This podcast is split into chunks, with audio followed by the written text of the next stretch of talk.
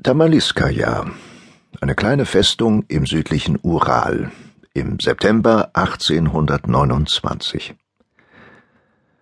Eine Reisegesellschaft in mehreren Kutschen ist soeben eingetroffen. Die Einwohner sind zusammengeströmt, um sich die Fremden anzusehen. Während die Pferde ausgespannt und gegen Frische gewechselt werden, macht der Festungskommandant seinen Rapport vor dem Führer der Reisegesellschaft. Sein Gegenüber ist ein älterer Herr von mittlerer Größe, korrekt und etwas altmodisch gekleidet in einen dunklen Frack mit weißer Halsbinde und einem runden Hut auf dem Kopf. Ein Gelehrter. Freundlich und geduldig hört er der militärischen Ansprache zu. Da tritt aus der Zuschauermenge ein Baschkire hervor und baut sich vor dem Besucher auf. Lebhaft gestikulierend redet er auf ihn ein.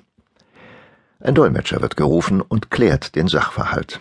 Dem Bittsteller haben in der Nacht zuvor die benachbarten Kirgisen Pferde gestohlen. Wo sind die jetzt? Er hat gehört, es werde ein Mann kommen, der alles weiß. Dann weiß der auch, wohin die Diebe seine Pferde gebracht haben. Wer war dieser Mann, dem bis in die tiefste russische Provinz ein solcher Ruf vorauseilte? Sein Name? Alexander von Humboldt. Als Gast des Zaren Nikolaus I. befand er sich 1829 auf einer Forschungsreise durch Russland und Sibirien, die ihn bis an die chinesische Grenze führen sollte. Natürlich wusste Humboldt nicht, wo die Pferde des Baschkiren abgeblieben waren und konnte dem Mann nicht weiterhelfen. Aber ganz verkehrt lag dieser vielleicht auch nicht. Unter den Menschen seiner Zeit gab es wohl kaum einen, der besser Bescheid wusste über unsere Welt als Alexander von Humboldt. Und nicht nur, dass er so viel wusste. Er besaß die Fähigkeit, sein Wissen in Büchern oder öffentlichen Vorträgen so mitzuteilen, dass auch weniger Gebildete etwas davon hatten.